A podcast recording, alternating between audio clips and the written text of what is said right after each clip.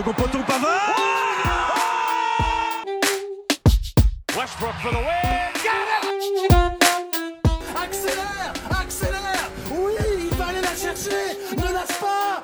La victoire de Pierre Gasly. Il a devant lui un mur à 3, il tente la frappe.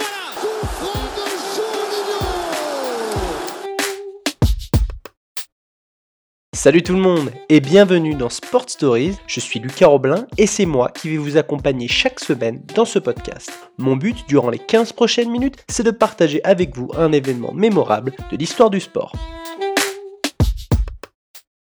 Et au programme de ce cinquième épisode, on traverse les Alpes direction l'Italie et Imola. On ne va pas parler de sport automobile, pour ça soyez patients, ça arrive la semaine prochaine, mais de cyclisme, difficile de faire un épisode vélo sans parler du Tour de France et pourtant, c'est ce que je vais faire aujourd'hui. Je vous propose un léger saut dans le temps en septembre 2020, le 27 plus précisément. Ce jour-là, les meilleurs coureurs de la planète se présentent pour les prestigieux championnats du monde de cyclisme sur route. Et la fin de la course, c'est Julien Alaphilippe qui lève les bras en solo, une consécration pour un homme qui s'est battu pour obtenir le maillot arc-en-ciel. Julien Alaphilippe est né en 1992 dans la petite ville de Saint-Armand-Montrond dans le Cher. Très jeune, sa famille, dans le sillage de son musicien de père Jacques Dijon, déménage pour Montluçon. Pour faire comme papa, Julien Alaphilippe s'essaie également à la musique, mais aussi au vélo très jeune. À partir de 15 ans, son cousin, Franck Alaphilippe, devient son entraîneur et il l'est encore aujourd'hui. En réalité, c'est en cyclocross que Julien Alaphilippe fait ses gammes pour faire simple, le cyclocross c'est une course sur chemin en terre battue, de gazon, de sable, de chemins partiellement enneigés ou des routes, le tout agrémenté d'obstacles naturels ou artificiels. En 2010 à 18 ans, il devient vice-champion du monde junior de la discipline. Dans la foulée, titulaire d'un CAP de mécanicien, il s'engage dans l'armée de terre où il continue le cyclisme. Après trois ans de service, et malgré un bon niveau, les formations françaises Le Boud et le Montluçonnais s'engagent pour l'équipe Etixined. Un an plus tard, en 2014, il rejoint son équipe actuelle, désormais appelée Deceuninck Quickstep. La formation belge et son directeur général Patrick Lefebvre croient en ce potentiel, notamment ses qualités héritées du cyclocross qui pourraient lui permettre à l'avenir de remporter des classiques. Quand on partait de bon matin, quand on partait sur les chemins, à bicyclette, nous étions. Le pari s'avère payant. Julien Lafilippe est un puncher, c'est-à-dire un cycliste capable de dynamiter une course sur un effort court mais violent. Très vite, dès 2015, il termine deuxième de la Flèche Ballonne et du monument Liège-Bastogne-Liège. Les courses d'un jour les plus renommées sont appelées les classiques les plus prestigieuses sont les monuments. Et pour accrocher sa première classique, Julien Lafilippe va appliquer une recette à base de deux ingrédients, le travail et la persévérance. Et il lui faut attendre 2018 pour être récompensé. Cette année-là est exceptionnelle, le Français remporte 17 victoires dans la Flèche Wallonne et la Classica de Saint-Sébastien, ses premières classiques et deux étapes du Tour de France avec le maillot à poids du meilleur grimpeur en prime. Parassasié pour autant, le Montluçonnais attaque 2019 à toute berzingue. Là aussi, le bilan est somptueux avec 13 victoires. Le doublé sur la Flèche Wallonne, une autre classique Milan-San Remo, la très réputée Strade Bianche et enfin deux nouvelles victoires sur le tour. Sur la grande boucle, Julien Alaphilippe rayonne et explose définitivement aux yeux de tous.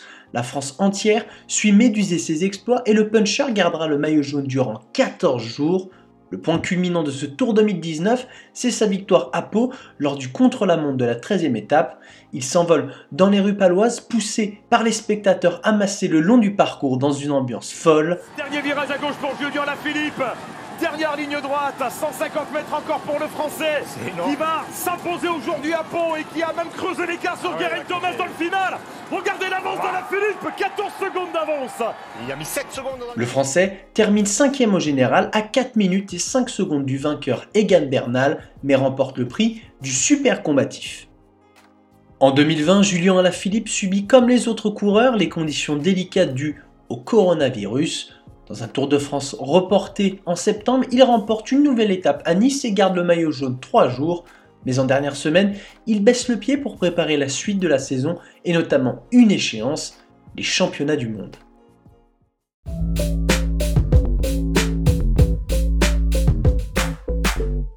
La relation entre Julien Alaphilippe et les mondiaux est orageuse. Le puncher a toujours clamé son amour pour cette course et le maillot arc-en-ciel remis à son vainqueur.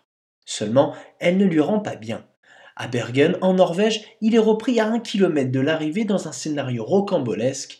À Innsbruck, dans le froid autrichien, ses jambes le lâchent alors qu'il est en position de s'imposer, il échoue à la dixième place. En 2019, alors qu'il est sur un nuage, la pluie britannique d'Arrogate le tétanise il parle, je cite, d'une journée de souffrance comme rarement j'en ai connu dans ma carrière.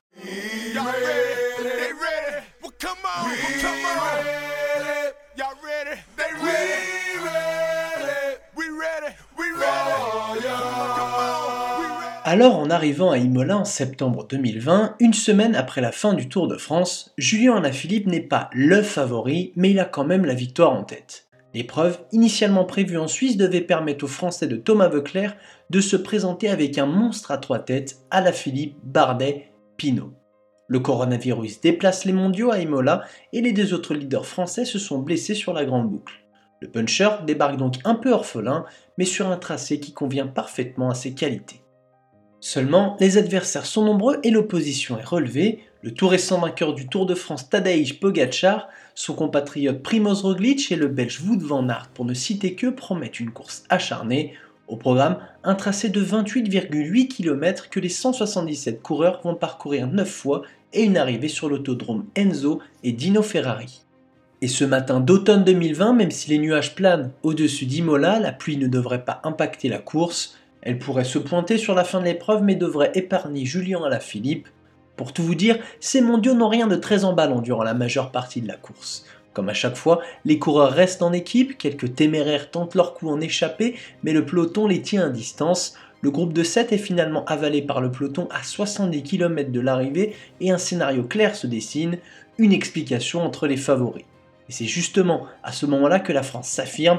Le groupe bleu, composé au départ de Julien Bernard, Kenny Elissonde, Valentin Madouas, Guillaume Martin, Rudy Mollard, Quentin Paché, Nance Peters et bien sûr Julien Alaphilippe dynamite la course. Personne ne se fait surprendre chez les favoris, mais les Français impriment un rythme soutenu et font monter le tempo de l'épreuve, la première étape d'un finish exceptionnel. Derrière, les Belges eux aussi font leur effort pour emmener le peloton relayé par les Slovènes. L'éclair vient du petit pays des Balkans, et qui d'autre que la révélation de la saison Tadej Pogacar pour tenter sa chance? Le vainqueur du Tour de France assène une attaque franche à 40 km de l'arrivée et part en solo à la conquête du monde. Les tentatives pour reprendre le Slovène se multiplient et finalement un groupe de tête parvient à le rejoindre. Dans l'ombre, les soldats de Julien Lafilippe ont un rôle prépondérant notamment pour faire la jonction entre le peloton et pour ramener leur leader quand le rythme monte. Julien Lafilippe l'avait annoncé avant la course, il attaquerait dans la côte de Galisterna et quand arrive le moment fatidique, tout le monde le sait, tout le monde est au courant, mais personne ne fait rien quand le puncher tient parole. Une attaque fatale, puissante, qui scotche tout le monde sur place. Les favoris sont incapables de prendre sa roue, épuisés.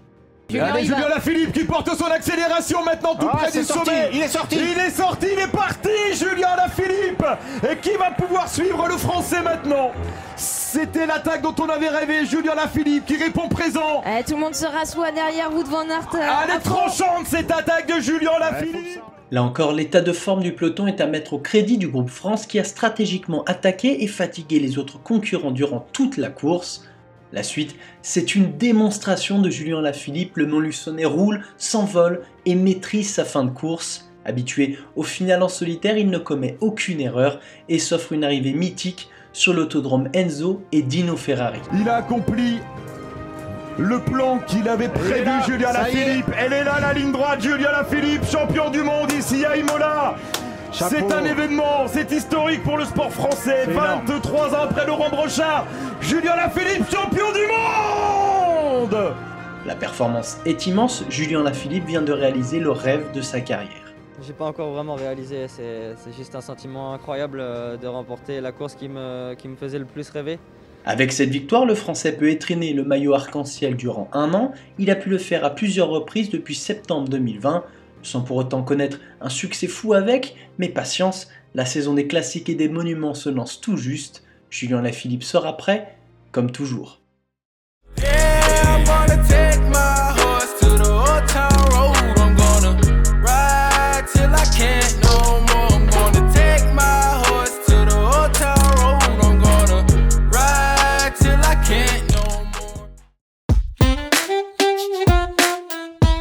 C'est la fin de ce cinquième épisode. Je vous remercie de l'avoir suivi et je vous dis à la semaine prochaine pour un nouveau numéro des Sport Stories.